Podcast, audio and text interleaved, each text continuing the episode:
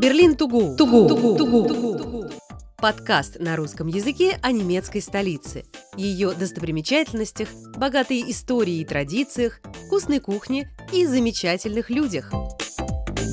Искусство – это просто вот то же самое, что в человеке есть. Оно и так свойственно ему к этому обращаться. Но кто-то от этого отказался, а кто-то в этом, наоборот, выражался. То есть оно, ну, я не хотела бы говорить заложник, для человека это свойственно.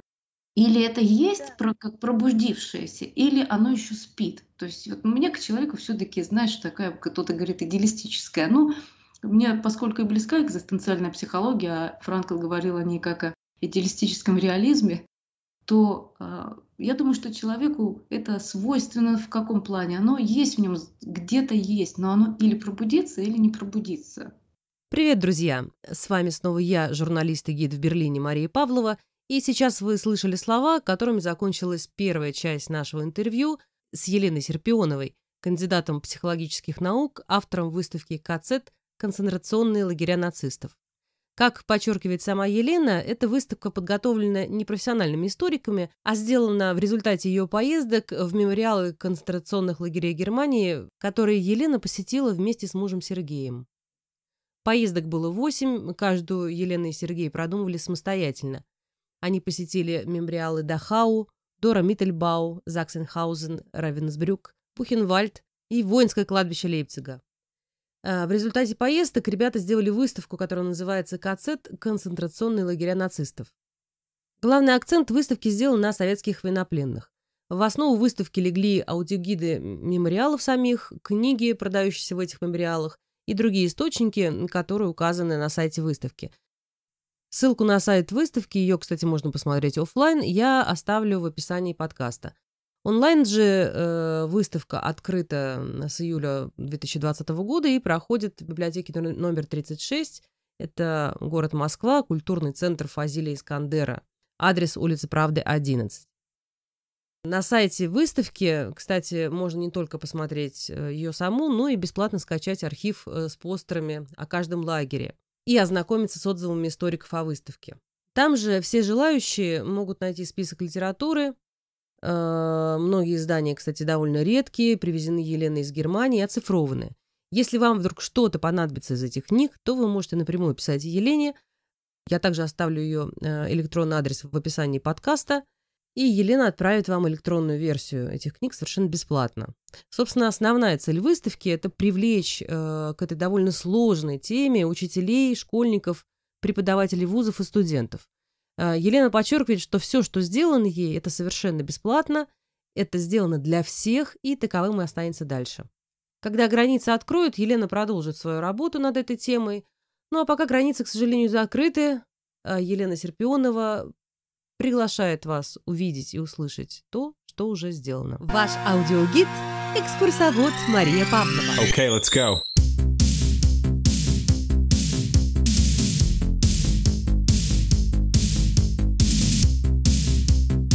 мне, поскольку и близка экзистенциальная психология, а Франкл говорил о ней как о идеалистическом реализме, то э, я думаю, что человеку это свойственно в каком плане? Оно есть в нем, где-то есть, но оно или пробудится, или не пробудится. Я просто хотела сказать, что лучше, чтобы это пробудилось или чтобы не пробудилось. Просто что-то не очень хочется попадать в такие обстоятельства, как узники концлагерей, если честно, да, чтобы открыть себе новые таланты, новые возможности, э, да, и возможно, по-другому начать мир понимать?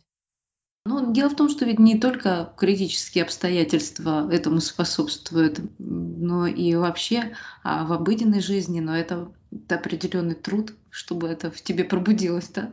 Но тем не менее, не только критические обстоятельства этому способствуют. Просто, знаешь, есть же вот такое расхожее выражение про Горбатова только могила исправит.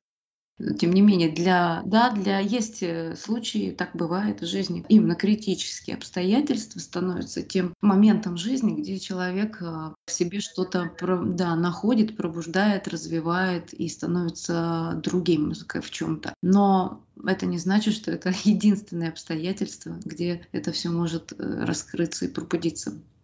Можно и в обыденной жизни к этому прийти, конечно же, да.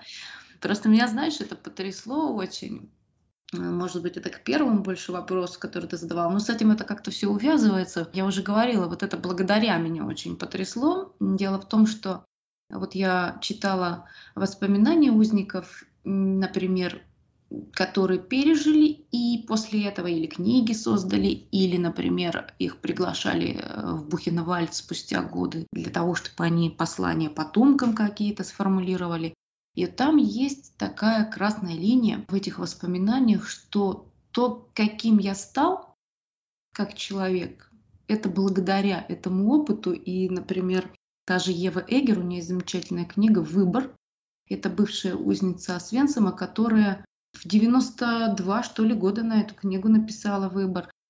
И она как раз всю жизнь становилась психологом. И вот из этой травмы узничества она и черпала все силы. То есть сначала она с ним боролась, а потом, как раз благодаря переписке с Франклом в том числе, она поняла, что из этого нужно брать, наоборот, ресурс.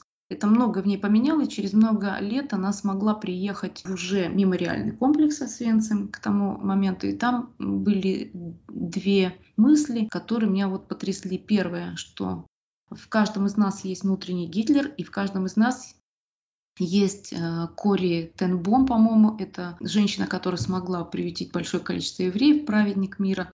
И вот кому мы из них потянемся, это наш выбор. Но второе, об этом мы уже, в принципе, говорили, о личном выборе, но второе, что меня очень сильно зацепило, это опять же вот это благодаря. И она говорит, как-то вроде звучит странно, но именно благодаря Гитлеру я тот, кто сегодня есть.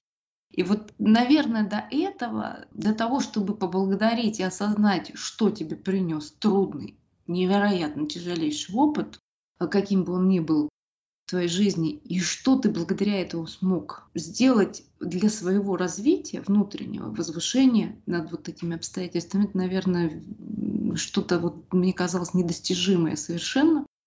Потому что первая реакция, да как же так, как это благодаря. Но когда вот в это все погружаешься, погружаешься, погружаешься, потом вот этот момент осознания приходит, что вот это благодаря, это то, что важно и сегодня в наших жизнях, в которых, может быть, таких экстремальных обстоятельств нет, но есть другие трудности.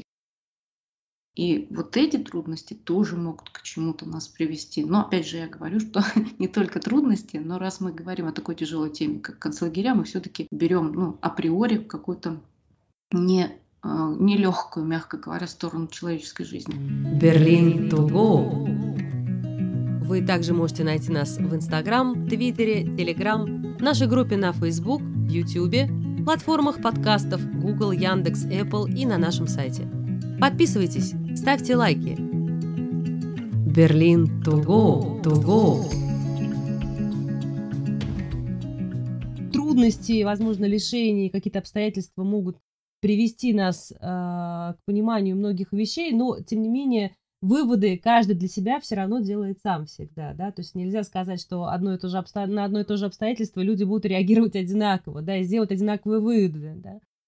Совершенно верно. Ты знаешь, я тебе даже хочу сказать, что, ну вот, например, одно и то же обстоятельство в детстве, ну, можно просмотреть по-разному. Я сам свое детство формирую, то есть такая диалектика. То, что было опытом, ты уже никак не вычеркнешь. Ты не выбирал этих родителей, этот способ воспитания, не выбирал.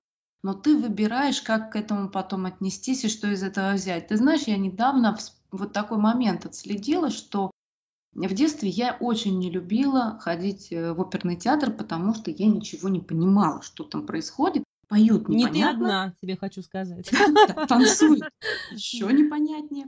Но бабушка вот меня стабильно водила. И вот ты знаешь, я чему благодарна? Вот этот вот момент, когда я вдруг начинала понимать, что что там происходит на сцене, и мне вот прям тянуло с бабушкой поделиться, тут же ее растолкать и сказать, вот все, я поняла, вот это я наконец поняла. И она мне говорила, тихо, это нельзя прерывать, скажешь в антракте. И ведь к этому по-разному можно отнестись. И вот ты знаешь, что я удивительно из этого вынесла? Я это поняла спустя годы. Дожидаться момент, когда ты можешь сказать, что не всегда вот это уместно. Я научилась через это ждать. Это великое вот было для меня на самом деле великая польза. Хотя там в оперный я до сих пор не хожу, но я научилась через этот оперный чему-то другому, через бабушкину реакцию. И потом она мне допустим, а, какие-то моменты говорила, например, что э, если нельзя передать словами, иногда передается музыкой. Ты знаешь, я до сих пор, музыка это вот не, не мое, это мимо меня прошло образование, но само понимание, что может быть что-то передано человеку не только языком, но и посредством чего-то ну оно осталось. То есть мы не знаем, как. Вроде бы бабушка, может быть, я не знаю, за нее не могу отвечать. Может быть, она хотела, чтобы вот я также там полюбила оперный театр и продолжил ходить. Этого не произошло, но произошло что-то другое. Или, и ты не знаешь, собственно, что ты вынесешь из этого опыта. Или вот, например, я сейчас очень благодарна родителям за то, что у меня не отнимали тяжелые книги, что не выключали у меня тяжелые фильмы, потому что э, и меня брали на похороны, потому что у меня после этого сложилось сразу же понимание, что все, что в моей жизни есть, оно когда-нибудь кончится. Жизнь конечна, И да. это да. естественно. Но кто-то же скажет иначе, что он не будет прав, когда он скажет, не надо таскать, не надо детей этим мучить, они Ну, там как после обычно, этого... как обычно происходит всегда, да, маленьких детей. Да, да, они там после берут. этого будут страдать и так далее. Ну, да, страдать, но что ты через это получишь. То есть это все настолько не поддается какому-то шаблону, что ты вытащишь в итоге, возьмешь в жизнь дальше из этой ситуации, непредсказуемо бывает. Но я вот здесь сейчас, сегодня понимаю, что если бы когда-нибудь, вот в одном моменте э, в жизни стало иначе, я не знаю, к чему бы это привело, и была бы ли сегодня эта выставка, потому что то, что мы делаем, делаем просто так от души. Я помню, я маленькая чистила ступеньки, ходила зимой, ходила, чистила ступеньки к магазину. В садик я не ходила, но думаю, пойду почищу, чтобы людям удобнее ходить было. Бабушка ходила со мной, и ни разу в жизни никто из взрослых проходящих или бабушка не сказали, что ж ты, бедная девочка, тут мучаешься, мой ребенок не уборщик и так далее. То есть вот этот отклик на человеческую нужду, которая тебе, этот отклик, который не приходит, не оплачивается ничем, ни деньгами, ни конфетами, ничем, это был для меня важнейший опыт, который я взяла, и спасибо, что он не был остановлен. Но это я сейчас так понимаю. Любой другой человек, рассказывая, возможно, о таком же опыте, он будет что-то другое вспоминать, он будет брать из этого в жизнь что-то другое. Поэтому, да, мы не знаем, как слово наше отзовется, мы не знаем, как этот опыт отзовется, какие же могут быть гарантии. Как говорится, как бы вы ни старались идеально воспитывать, человек взрослый все равно найдет повод обратиться к психотерапевту. Друзья, напоминаю, у меня в гостях сегодня кандидат психологических наук Елена Серпионова, автор выставки «КЦ. Концентрационные лагеря нацистов». И тема нашей беседы – психологические аспекты исторической памяти о концлагерях как повод задуматься о том, как мы живем сейчас и как мы в этой жизни себя осознаем. Кстати, Лен, про воспитание. Э, Я, э, я не знаю, ты сколько посетила концлагерей вообще? 8-10, где ты была? А, Смотри, мы посещали много разных исторических мест памяти, и концлагерей получается шесть. Мгм. но и отдельно еще на выставке я выделила кладбище Лейпцига. Мгм. М, Оно не является концлагерем, но тем не менее там захоронены Старбайтеры, Восточное кладбище, и включила в выставку тоже. А лагерей получается шесть. Лагерей 6, ну, основные, да, э, включая Свенцем, наверное. В Освенциме ты тоже была, да? Польша была в Освенциме? нет, вот мы только Германия. Вообще, это моя первая поездка была за рубеж, нигде за рубежом, кроме Германии. Не была. И вот Германия осталась последней той точкой зарубежной, где я была. Поэтому еще пока из-за пандемии не успели, но очень, конечно, планируем. И Польша, безусловно, Освенцим и все, что еще там есть, оно в планах.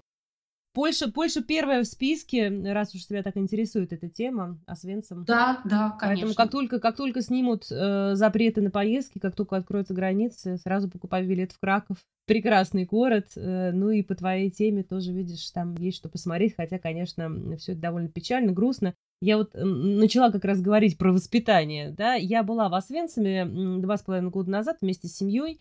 И, честно говоря, пока мы ехали из Кракова до Освенцима э, на электричке, меня так мелко потряхивало, знаешь, потрясывало, потому что я очень боялась своей реакции. Вот как, как это я все увижу, мне казалось, что я прям просто упаду замертво, я просто не смогу это переварить. Вот то, то что меня там ожидает, да, потому что, ну, ну ты представляешь, ты вырос на фильмах на каких-то документальных свидетельствах о зверствах в концлагерях, да, все мы это знаем с детства, со школы и так далее.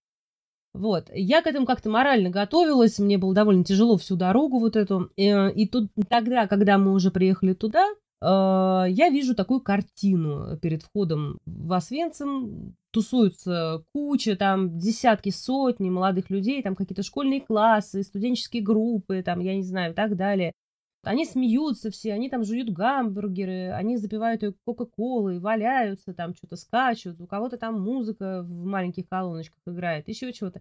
Ну, в общем, такое ощущение, что ты приехал на какую-то студенческую вечеринку, а вовсе не в концлагерь, да, где замучили тысячи людей, это же десятки, сотни тысяч, да, вот. Но это был еще не конец истории, э, то есть там сам Освенцим, ты это увидишь, он разделен на несколько как бы секторов, между которыми ходит туристический автобус. И вот мы сначала были в одном секторе, потом поехали в другой. Вот э, тот, который, собственно, есть на всех фотографиях, где э, стоит такая э, железнодорожная вышка, да, и прибывает к ней поезд. То есть как бы сама такая вот пристанционная вышка вот эта. И огромное-огромное поле, просто каких-то невероятных размеров во все стороны, там ни конца, ни края у этого поля нету, соответственно, оно почти все сейчас пустое, потому что все бараки снесли, а их там были сотни этих бараков. Но несколько бараков сохранили. И вот среди этих сохраненных бараков есть один, где содержались матери с детьми, с маленькими. А, и вот эти вот дети потом, собственно, отправлялись на опыты а, медицинские, да, которые там же в лагере над ними ставили. А, и этот барак специально сохранили, чтобы туристы вообще по нему походили и вообще посмотрели просто, что это было, насколько это было ужасно. Э, там нары, вот эти вот э, ужасные какие-то красные э, темные кирпичи, отсутствие окон, естественно, да, то есть холод, плесень, сырость, вот это все там как бы очень хорошо ощущается и видно. Но меня поразило, конечно, не это, а поразило, что на стенах этого самого барака есть сотни надписей, э, нацарапанных там, ну, чем-то нацарапанных. Я, честно говоря, начала всматриваться сначала, думаю, наверное, бедные узники тут сидели, и вот э, перед неминуемой смертью, значит, там писали о себе что-то, какие-то автографы. Потом я понимаю, что почти у каждой надписи есть дата, э, даты, и даты при том такие, там, типа 12.09.2007, там, или там, там, какой, какой там, или май, там, 98-го э, года, или еще что-то. Надписи на разных языках, очень много надписей э, латиницей, да, то есть это, видимо, э, там сами поляки, я не знаю, кто там был, немцы в том числе, бы, я вот видела немецкие надписи там, возможно, англоязычные какие-то и так далее. Но самое удивительное, что есть и э, русскоязычные надписи. В частности, там была огромная огромный автограф такой Днепропетровск Форева там был написано. И вот, кстати, Ебург через дефис вот так рулит, да, это твой родной город. Я, ну, была настолько поражена, что я даже не знаю, как вообще это описать. Я даже подошла к охраннику и спросила, говорю, а как, что это вообще, откуда? Он говорит, ну, туристы ходят и ключами тут монетками царапают вот это вот все тут у нас на кирпичах. Воспитание, воспитание, ну вообще что в голове у этих людей, вот, которые это делают? Вот, ну как так, да? Ну мы же знаем, э, это же, это же не просто какой-то туристический аттракцион, понимаешь? Это же, э, это место, где умирали люди, просто даже представить себе страшно, что эти люди испытывали, находясь там, да, и сейчас приходит уже новое поколение совсем других людей, которые могли бы быть потомками вот тех самых жертв концлагерей, да, но у них э, другие, естественно, родители, бабушки и дедушки. И они, у них вообще нигде как бы не, не отзывается э, вот эта вот боль человеческая, понимаешь? Ну, судя по тому, что они делают, да. Э, с чем это связано, Лен? Как это исправить? Что делать с этим? Ну, ты знаешь, Маш, мне кажется, здесь два, возможно, как минимум, может быть, ответа, и оба имеют право быть, потому что даже потому, что меня могут э, закидать коллеги помидорами. Но первый такой очень психологичный, расхожий э, ответ – это защита. То есть, когда человек настолько, настолько боится столкнуться вот с этой болью, что начинает защищаться, а именно, например, это циничные шуточки, те же самые надписи. Я тебя перебью, Лен, Лен, я тебя перебью. Я как раз сразу вспомнила сейчас, э, вот когда ты это сказала, э, я вспомнила сразу случай, который был лично со мной. Когда мы были в девятом классе, у нас э, в аварии, авто, автоаварии погибла девочка из параллельного класса. Это был февраль месяц, было холодно, там погибла вся семья, пять человек. В общем, какое-то такое ужасное событие было. И, естественно, нас всех, то есть всю параллель сняли с уроков и э, повели на похороны вот этой несчастной девочки, ее Катя звали. И, собственно, квартира небольшая, да, то есть все, как бы, там люди шли сплошным потоком, да, не останавливаясь. Естественно, все классы сразу одновременно в эту квартиру войти не могли, и мы таким тонким гуськом, значит, там ходили на прощание с Катей и с ее родственниками. А потом все э, пошли в соседний подъезд, и, ты знаешь, и мы я, это был какой-то ужас, но мы все рассказывали анекдоты, мы смеялись так, как, наверное, никогда в жизни не смеялись в школе. Ты знаешь, мне кажется, это была какая-то защитная реакция, действительно, от этого, от того, что мы увидели просто, понимаешь? То есть, ну, это страшно все-таки, когда тебе там, тебе там 14-15 лет, да, ты видишь в гробу свою приятельницу, с которой ты вчера еще вместе ходил в школу, играл на площадке там где-то, да, и на самом деле такая реакция была у всех. То есть мы сами себя одергивали и постоянно говорили, что что же мы делаем? Да чего мы так смеемся? Понимаешь? Ну, это же невозможно просто, да? То есть мы сами понимали вообще нелепость этой ситуации, но не могли остановиться. Вот, наверное, это то, о чем ты говоришь, действительно, что человек пытается... Ты знаешь, у нас тоже был такой случай. Я в школе ну, так как с детства этой темой э, как-то вовлеклась в эту тему, то я для школьных э, вечеров на 9 мая, для классных часов подготовила где-то в восьмом классе такой попури из писем солдат с фронта, из стихов, сама его составляла. И я помню, как я в классе, наверное, в десятом читаю, а одноклассница хохочет. То есть она прям только я начала, начала сильно смеяться. И мы с ней сегодня дружим очень крепко. Она сегодня очень хорошо осознает, что есть слишком это тяжело, и поэтому темы, касающиеся концлагерей, войны, она старается абсолютно их не касаться, этих тем. И ты знаешь, вместе с этим этот человек способен настолько глубоко сочувствовать и откликаться на ту боль и горе, которые случаются в обыденной жизни с ее близкими и друзьями, знакомыми, очень искренне. То есть, опять же, да, нельзя сказать, что вот эта реакция, она показывает какую-то бездну человеческую, но тем не менее, она действительно, эта защита существует, и человек защищается в том числе через цинизм, через вот этот юмор, через эти шуточки, через неадекватное и неуместное этой ситуации поведение. Это первое. Друзья, напоминаю, у меня в гостях сегодня кандидат психологических наук Елена Серпионова, автор выставки КЦ – концентрационные лагеря нацистов. И тема нашей беседы – психологические аспекты исторической памяти о концлагерях как повод задуматься о том, как мы живем сейчас и как мы в этой жизни себя осознаем. Но есть и второе – и оно тоже есть, как бы нам не хотелось везде и каждый раз встать на сторону человека, но тем не менее, как говорится, мой ребенок гиперактивен, нет, не всегда. Иногда твой ребенок просто невоспитанный. Сейчас там такой мем ходит в интернете. Он тоже отражает часть реальности. То есть есть еще и такое, то есть когда человеку нечем отреагировать. Не потому, что, может быть, этого чего-то в нем нет, а потому что действительно не было создано каких-то условий, где это бы пробудилась вот эта возможность адекватно реагировать, пусть через боль, пусть через какое-то страдание, но адекватно реагировать на что-то. Ты знаешь, что я помню, в своем детстве меня прям протащили через стыд. А стыд это второе, на мой взгляд, чем человек отличается от животных. Вину ее можно искупить. Она перед кем-то. А стыд на самом деле это перед самим собой, потому что ты свое человеческое, человеческое не проявил, ты проявил в чем-то абсолютно низком. И этот стыд, он всегда будет, когда бы ты не, возвращался к этой ситуации, ее невозможно как-то искупить. И я тогда стащила жвачку, наших э, нам друзья приехали, и я вообще, по-моему, до школы было, и я стащила жвачку у них и свалила все на кота. Сказала, что проживал эту жвачку, которую потом прожеванную нашли, стащил мой кот. То есть кот залез кому-то в сумку и стащил, понимаешь? То есть это было вообще вранье еще то. И тогда я помню, как мне он сказал, вот ты сейчас пойдешь, сознаешься. Вот главное сознаешь, не извинишься, главное ты сознаешься. Это невероятный стыд. Я до сих пор это помню. Но ты знаешь, именно через это остался, вот скажем, этот путь открытым. И, возможно, вот этот вопрос второй, он тоже мог бы быть решен, если бы кто-то в этот момент или где-то, или когда-то была какая-то ситуация, через которую вот это осознание бы произошло, что ты не ведаешь, что творишь в этот момент. И мы не знаем, кто из этих ребят, э, какой из этих, вот из этих факторов относится, кто защищается, а кому пока нечем отреагировать.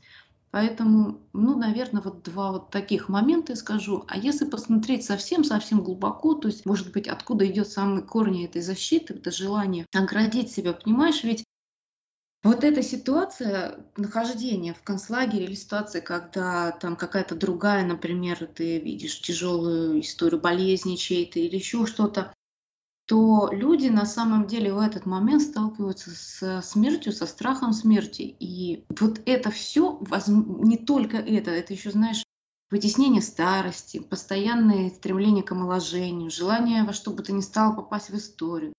Или у выросших людей чрезмерное у взрослых, точнее, уже пожилых порой людей, чрезмерная забота о выросшем поколении, о своих там детях и так далее. Вот это все не что иное, как формы избегания смертности собственной.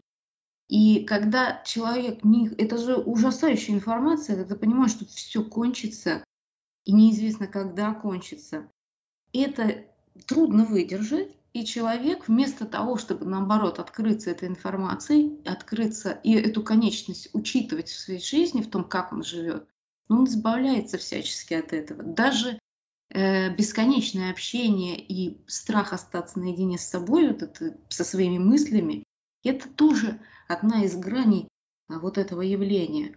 Поэтому, может быть, речь не только о том, чтобы создавать какие-то воспитательные, образовательные мероприятия для того, чтобы люди лучше знали о прошлом, это важно, но еще и менять отношение к смерти в целом. Друзья, напоминаю, у меня в гостях сегодня кандидат психологических наук Елена Серпионова, автор выставки «КЦ. Концентрационные лагеря нацистов».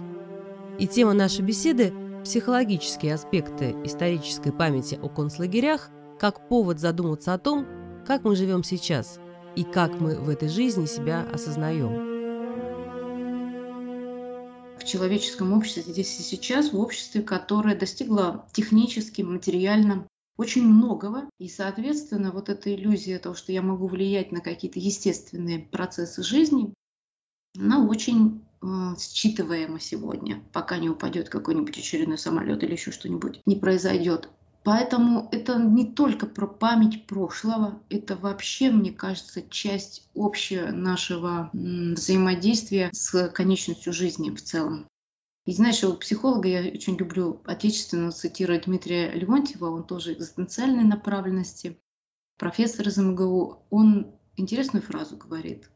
Наш психологический вопрос – это ведь не вопрос, есть ли жизнь после смерти, а есть ли она до смерти. То есть вот это качество того, как ты проживаешь свою жизнь, да, до того, как помрешь, что обязательно произойдет, это вопрос очень важный. И люди не очень хотят о нем думать, потому что это, конечно, большой траты внутреннего ресурса. Это так неэргономично для них. Поэтому знаешь, я думаю, что здесь шире, чем просто воспитание, чем просто э, воспоминание и чем простой ответ, что ну, это уже другое поколение, вот поэтому там от этого всего уже им не надо, поэтому отстаньте от них с этим прочим. Здесь гораздо все глубже, на мой взгляд, и шире.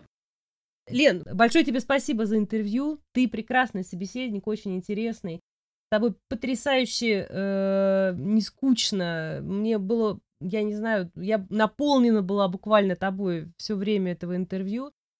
А вы, дорогие друзья, э, если кто-то чуть поподробнее хочет узнать об исследованиях, которые проводит Елена Серпионова, можете заходить на ее канал в YouTube. Да, да, есть сайт выставки, есть канал на YouTube, где я рассказываю о книгах про концлагеря и адрес канала. Маша, я не могу сказать устно, я лучше... А хорошо, я, я, да, хорошо. Адрес канала мы разместим под эм, этим самым подкастом, в описании подкаста. Смотрите, читайте, пишите, что вас интересует, пишите вопросы мне, Елене, мы будем рады вам ответить. Маша, я хочу тебя поблагодарить, благодарю прям за этот разговор. Во-первых, э, наша первая встреча в Берлине для меня до сих пор это самое, одно из самых прекрасных и приятных воспоминаний о всех поездках в Германию.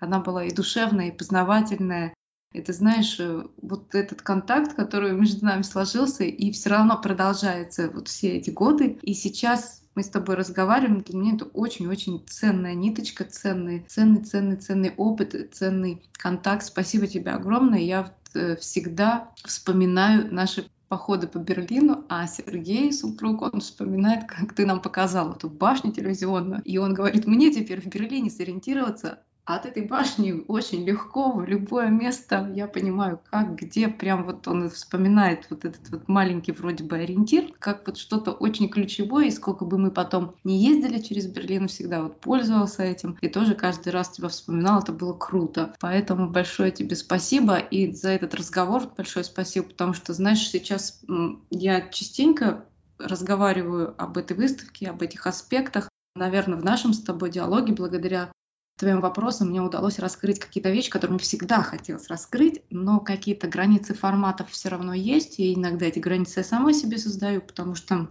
важно уложиться в какую-то повестку. И все время было ощущение, что я чего-то не договариваю. Так вот, сегодня этого ощущения, благодаря нашему с тобой разговору, не сложилось, и я тебе за это очень благодарна. То есть ты выполнила свою психологическую задачу, проговорила все свои волнения, э, недоговоренные вещи, наверное, да, э, и так далее. Лен, ну, на самом деле, абсолютно взаимно. Я жду тебя в Берлине. Приезжай с мужем, приезжай с друзьями. Я надеюсь, что скоро карантин снимут. Ну, по крайней мере, уж к лету следующего года хочется верить, это случится точно. Поэтому всегда рада. Велькомен in Берлин. Лена, дорогая, приезжай, жду тебя.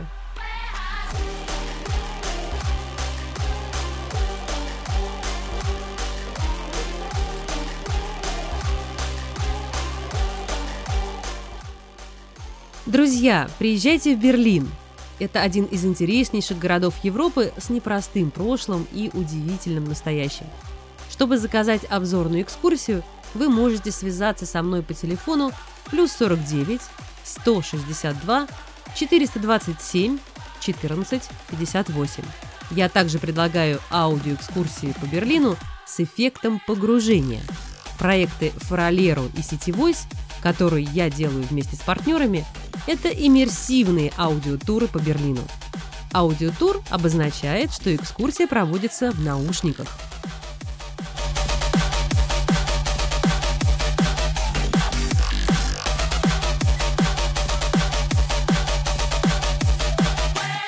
Приветствуем вас на променад спектакле «Фаролера».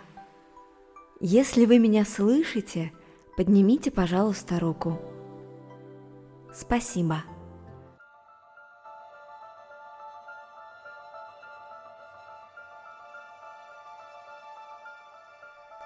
Добро пожаловать в Берлин, дорогие искатели приключений. Посмотрите вокруг, запомните этот момент, людей, которые оказались сегодня рядом с вами. Здесь и сейчас мы начинаем путешествие, которое что-то изменит в вас, и словно огни вечернего города привнесет свет, романтику и радость в вашу жизнь. Иначе и быть не может, ведь наше путешествие по местам – странствие. Вечерний тур с загадочным фонарщиком Фаролеро по самому красивому кварталу Берлина Николай Фиртелю погрузит вас в атмосферу сказочного магического Берлина. Во время уличного вечернего спектакля «Променада» с фонарщиком Фролеру вас ждут любопытные истории, загадочные легенды, магические огни вечернего города – много музыки, неожиданные находки и удивительные сюрпризы. Пеший аудиотур с Паралеру подходит для гостей от 6 лет. Экскурсия доступна одновременно на трех языках – русском, немецком и английском. Ну, а мне пора. Навстречу новым искателям приключений и новым историям. Я не прощаюсь. До новых! скорых встреч, дорогие друзья. City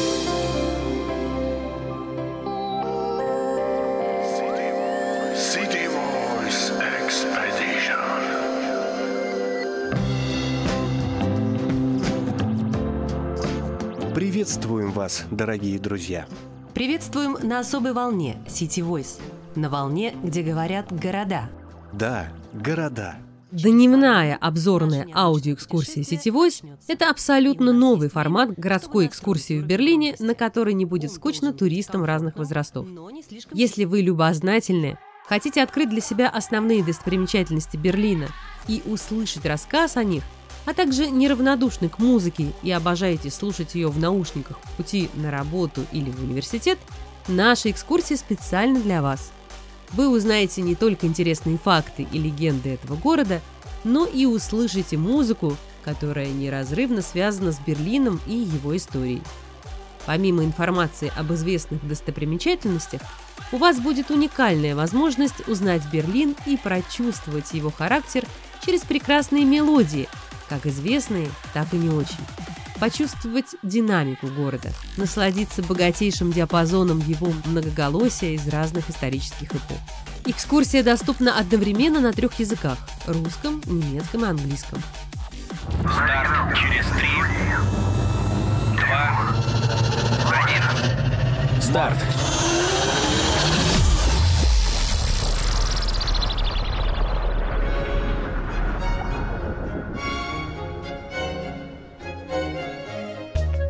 Берлин Тугу. Германия в одном подкасте.